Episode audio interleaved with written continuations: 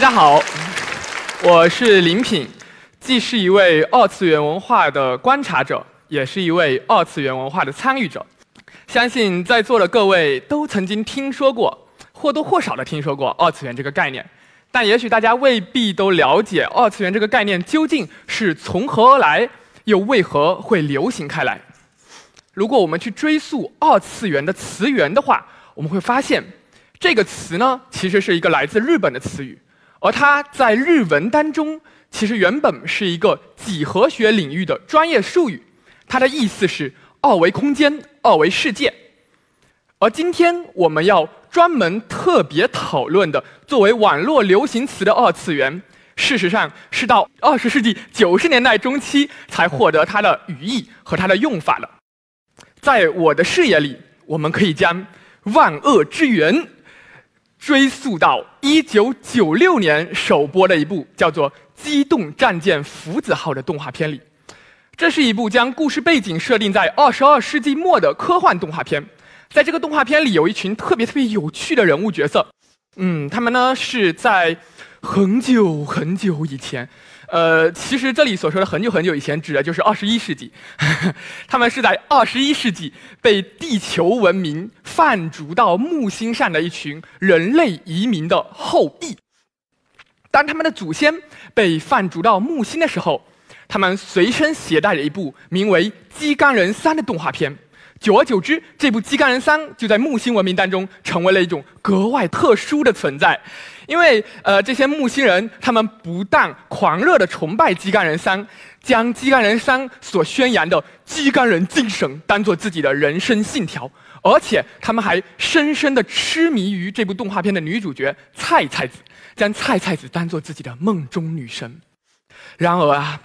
这些渴望与菜菜子发生接触的木星人，却绝没有可能实现自己的愿望。为什么呢？因为。就像屏幕外的我们和屏幕里的木星人，毕竟分处于两个截然区隔的世界一样。在剧集当中，作为动画观众的木星人和那个剧中剧里作为动画角色的菜菜子，他们也处于两个截然区隔的世界。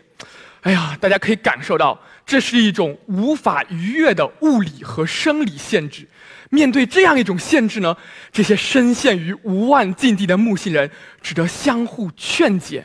菜菜子虽好，但她毕竟是二次元的女子啊。不知这句台词有没有激起大家深深的共鸣？反正当我第一次看到这句台词的时候，它是深深的激起了我的共鸣。而且当它在日本播出的时候，它也激起了很多很多日本的被称作“御宅族”的动漫游戏爱好者他们的共鸣。嗯，大家可以想一下，我们都曾经深深的喜爱过一些动画角色、漫画角色、游戏角色，但是我们却绝对没有可能和这些我们深爱的角色发生物理或者生理意义上的接触，因为这些角色、这些我们深爱的角色，毕竟只存在于由二维线条、平面图像和动态画面所构成的虚拟世界里。由于这句台词是如此的直戳人心，而且这其中的这个二次元这个概念，更是如此精准而简明的凸显了那个将我们与他们区隔开来的维度差异，凸显了那个让他们显得如此特别的媒介特质。所以呢。在二十世纪九十年代中期之后，就有越来越多的动漫游戏爱好者借用二次元这个概念来指称由动画、漫画、游戏的媒介所创造出来的二维虚拟世界。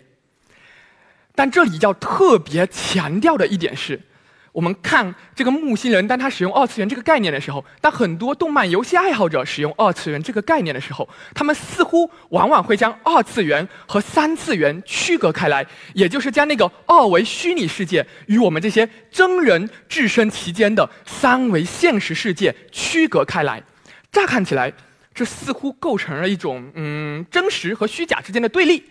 但是呢，大家如果去体会木星人说那句话的潜在的语境，他其实深深的表达了自己对于二次元世界和二次元角色的一种真挚而强烈的喜爱之情。正是这种喜爱之情，让他们热忱的渴望与菜菜子发生真实的接触；正是这种喜爱之情，让他们虔诚的将鸡肝人精神当做自己的人生信条。而按照我对于二次元文化的一种观察和体验，我们也可以注意到，在心理真实而非物理真实的意义上，许多动漫游戏爱好者往往会从二次元的世界中获得相当真挚的情感体验，甚至。相对于那个需要带着某种假面去阳奉阴违的应对的三次元社会来说，他们对于二次元世界的情感投入可能是更为真挚而强烈的。因而，这里真与假、实与虚之间的关系，似乎并不能用二元对立的思维框架来简单的评判、简单的分辨。或许，恰恰更值得追问的问题是：为什么会有这么多人对那些往往会被称作虚拟世界、虚拟角色的对象？产生如此真挚而强烈的情感投入，在这里呢，我就要引入一个呃学术性的理论性的术语，来帮助我阐释和呃解读这样一个社会文化趋势。在我读本科的时候，就曾经有一个经验丰富的呃前辈，或者说有一个长者这样教导我，他说：“后现代是个筐，什么都可以往里装。”呃，我在这里要。向大家分享的一个理论概念，后现代其实就是一个众说纷纭的概念，不同的人都会对它有不同的使用方式，不同的论者会往里填充进不同的理论内涵。那我在这里，当我和大家分享后现代这个概念的时候，我是在怎样一个特定的意义上来使用它的呢？我是在借鉴一位叫做呃。东东浩纪的日本御宅族文化研究专家，哎，就是我身后右边的这个肥宅，呃，他的用法，或者说是在借鉴东浩纪所援引的法国后现代主义哲学家利奥塔他的说法。按照他们的说法，后现代的状况首先意味着宏大叙事的衰落。什么是宏大叙事呢？宏大叙事在这里指的是自启蒙运动以来，现代的政治共同体赖以凝聚其成员的一系列观念体系，他们为社会的运作规则提供权威性的解释，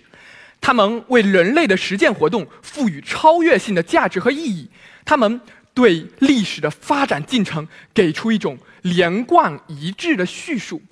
但是。在二十世纪的历史巨变当中，某些对于现代文明来说具有支撑性意义的宏大叙事，逐渐丧失了说服力与感召力。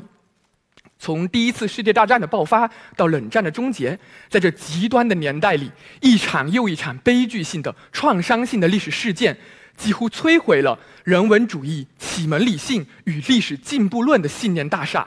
而。自由资本主义与现代科技的更新换代，在让整个社会变得充满流动性、高度碎片化的同时，也在很大程度上消解了某些宏大叙事它们的社会根基。随着现代性的宏大叙事在后现代状态下崩溃瓦解，作为在宏大叙事的废墟当中成长起来的新生代，我们迎来的。是一片文化价值的真空地带，就像《机动战舰福子号》当中的那些木星人，他们被放逐到木星的过程中，也被切断了自身与地球文明之间的精神连结一样。我们这些在后现代的处境当中置身其间并且成长起来的新生代，也很难顺理成章、顺畅自如、心悦诚服的让自己的精神世界连接起那个现代文明曾经试图建构起来的宏大叙事。正是在这样的时代情境当中，二次元文化扮演了非常重要的角色，对于我们发挥了非常重要的精神效果。在二次元文化当中，就像鸡肝人三填补了那些木星人的精神文化价值真空一样，许许多多优秀的二次元作品，他们往往会在讲述一个引人入胜的故事的同时，提供一套宏堪称宏大的世界观设定体系。这些世界观设定体系正是以各具特色的方式。为那些置身于宏大叙事废墟当中的人们提供了一些替代性的宏大叙事，我们也可以称之为二次元的宏大叙事。当然，二次元爱好者是构成多样、形态多元的，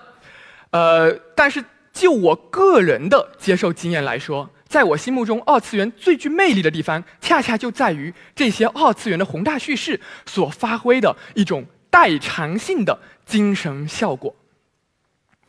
从呃，我小时候会用五角钱一本的价格从街边的漫画铺租来的这个《七龙珠》或者《悠游白书》，到我少年的时候通过电视机、通过台式机观看的《火影忍者》《数码宝贝》，再到我青年的时候通过平板电脑、通过笔记本电脑、通过智能手机来接触的《Fate》《魔法少女小圆》这些。让我深深的喜爱，让我深深的沉迷的二次元文化作品，他们往往会打破所谓传统与现代、东方与西方、世俗与神秘、科技与魔幻之间的界限，杂糅五花八门的元素，熔铸出一套堪称宏大的世界观设定体系。在这样的二次元世界观的关照下，技术不再枯燥而冰冷，而是仿佛变得泛灵而神奇。与此同时，魔法也并不构成一种对于前现代幽灵的招魂，而是成为一种借助新兴媒介而获得迷人魅力的奇观源泉。这样的世界观设定，让那些我们可能认同并带入的人物角色，得以拥有超凡脱俗的特异能力，并且在一种。宏伟壮阔而又妙趣横生的时空当中，经历种种奇妙的遭遇，而这些奇妙的遭遇又会被动漫、游戏这样的新兴媒介赋予狂拽酷炫的一种视觉效果，因此，他们就构成了一种快感反应堆，就像是一处功率强劲的快感快感反应堆，为那些漫画的读者、动画的观众、游戏的玩家提供源源不绝的快感。更重要的是。对我来说，在这些二次元世界观设定下发生的奇遇，往往会在故事情节的展开过程中被赋予某种联系着社群命运甚至世界命运的重大意义，同时还会将人物角色放置在一种相对极端的情境之下，从而去激发人物角色之间的羁绊所蕴含的情感能量。我在这里所说的羁绊。是一个二次元的用语，它指的是人与人之间强烈而深刻的情感连接。对我来说，有一种叙事套路是屡见不鲜而又屡试不爽的。在世界规模的巨大危机持续深化的过程中，人物角色之间的羁绊不断受到近乎生离死别的威胁和考验。为了在极端情境之下维系这份虽然脆弱但必须守护的羁绊，那些我们会认同并带入的二次元角色，必须让姻缘的纽带化作激发潜能的钥匙，去释放出内心小宇宙所蕴含的能量，尝试在守护羁绊的同时拯救外在的大宇宙。为什么这样一种叙事套路屡屡能够击中我呢？在我看来，是因为。倘若视听媒介能够成功的营造出良好的代入感，倘若动画的观众、漫画的读者、游戏的玩家能够真诚的带入其间，那么这样一种羁绊所可能达到的情感强度，将是我们这些身处于后现代情境的二次元爱好者们在庸常凡俗、机械重复的三次元生活当中极难体验到的。更进一步说。这样二次二次元作品的世界观设定与情节设计，还会让很多对于我来说失落已久的超越性的价值、超越性的表述，在作品的故事框架和情感结构内部，至少暂时得以自圆其说。当我看到孙悟空，呃呃，本着。细说不是胡说，改编不是乱编的原则，我在这里就称呼他为卡卡罗特吧。当我看到卡卡罗特，他为了守护自己重要的伙伴，为了守护地球而不断超越自身极限时；当我看到漩涡鸣人为了实现一个人与人之间能够相互理解的大同世界，而不断经受着常人难以想象的磨难和考验时。当我看到骑士王 Saber 以自身的消逝为代价，以永别自己的今生挚爱为代价，挥舞誓约胜利之剑，摧毁邪恶的圣杯时，当我看到陆慕园，他牺牲自己的生命，牺牲自己存在的一切痕迹，来扭转整个宇宙的因果，为每一位即将死于绝望的魔法少女带来最终的希望时，由此而来的热血感和崇高感，也是我在虚无主义、犬儒主义。精致利己主义、极端个人主义弥漫其间的三次元社会氛围中，几乎不可能体验到的。这是在这个意义上，二次元的宏大叙事对我来说，可能对很多很多二次元爱好者来说，发挥了一种精神性的代偿作用。对于二次元的爱好者，我们经常会听到一些严厉的长者发出这样一些严厉的批评，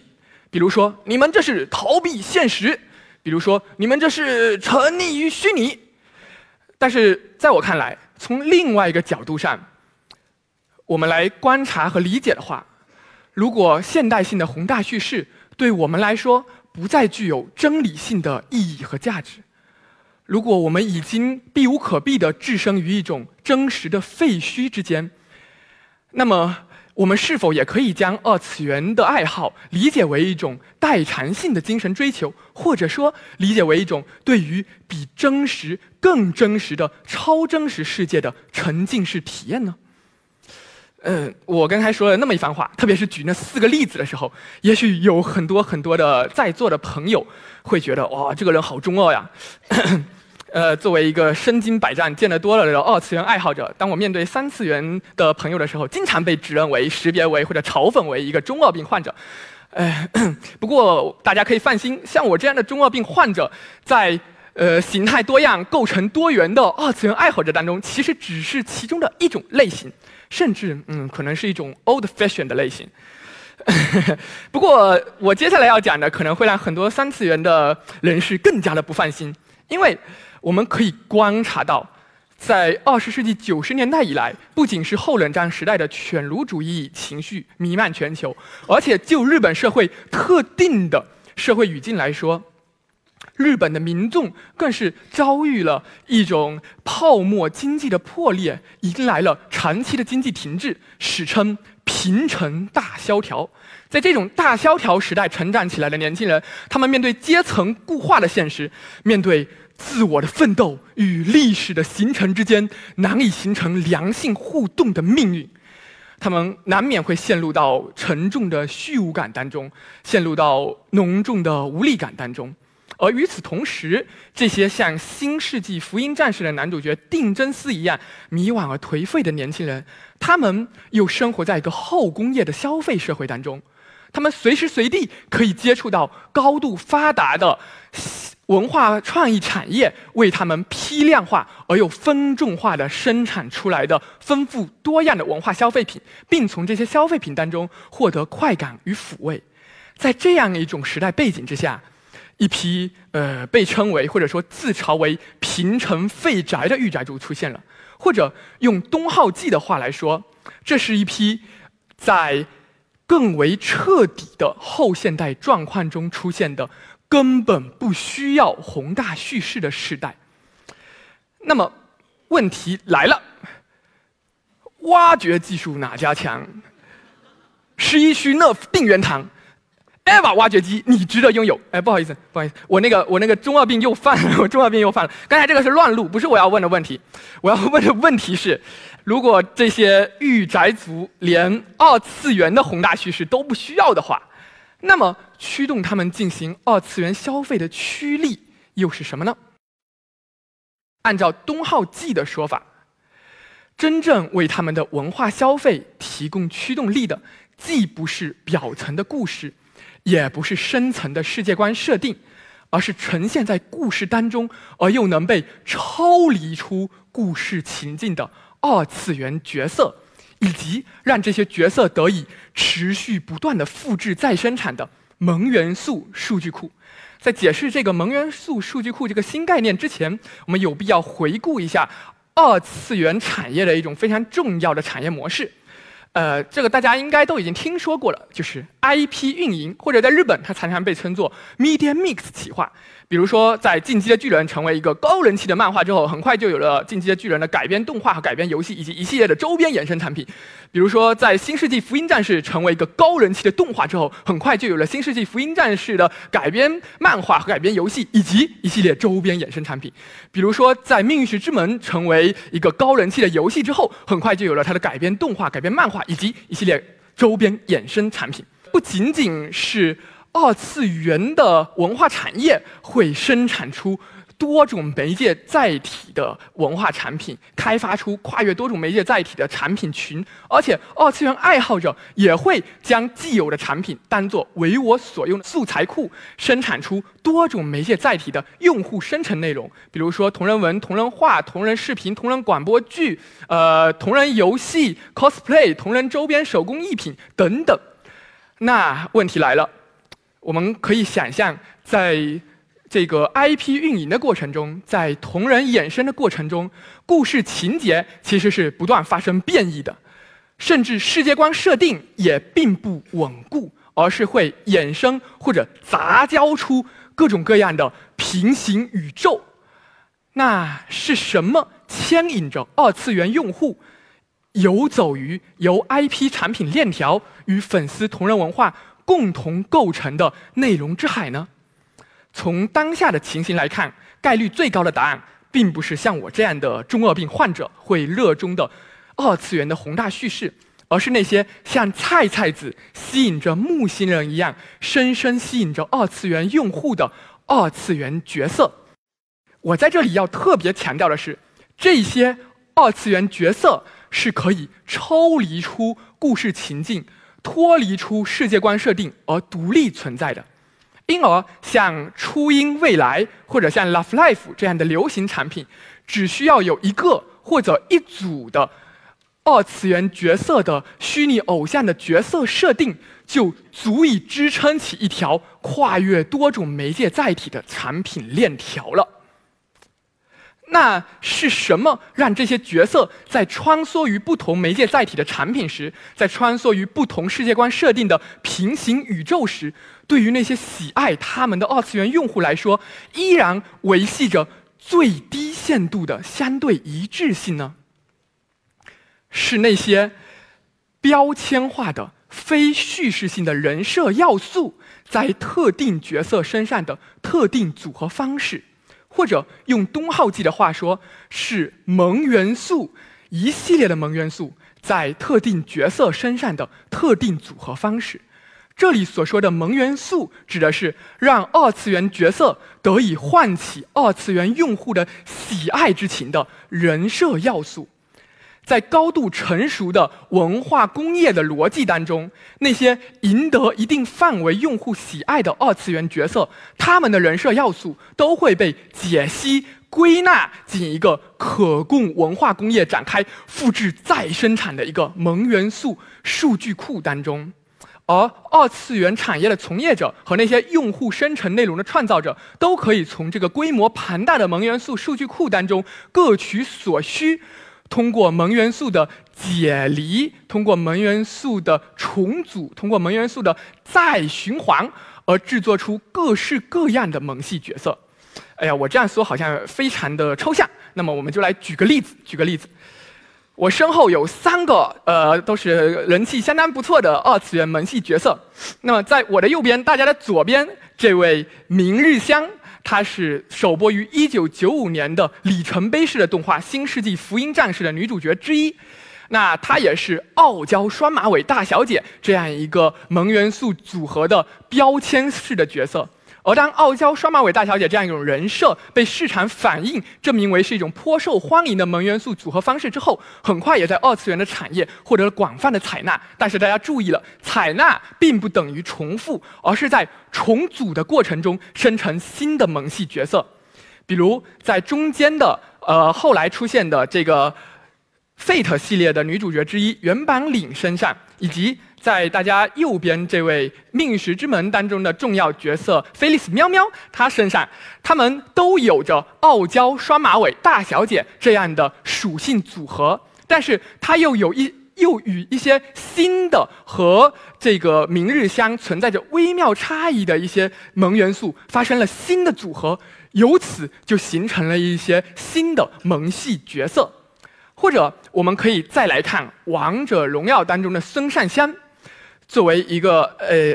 大家可以注意啊，它其实跟历史上的那个吴国公主并没有什么直接的关系。但是呢，作为一个取材自吴国公主的人名，它也被赋予了双马尾大小姐这样一种萌元素的组合，这样一种人设。与此同时呢，游戏的设计者。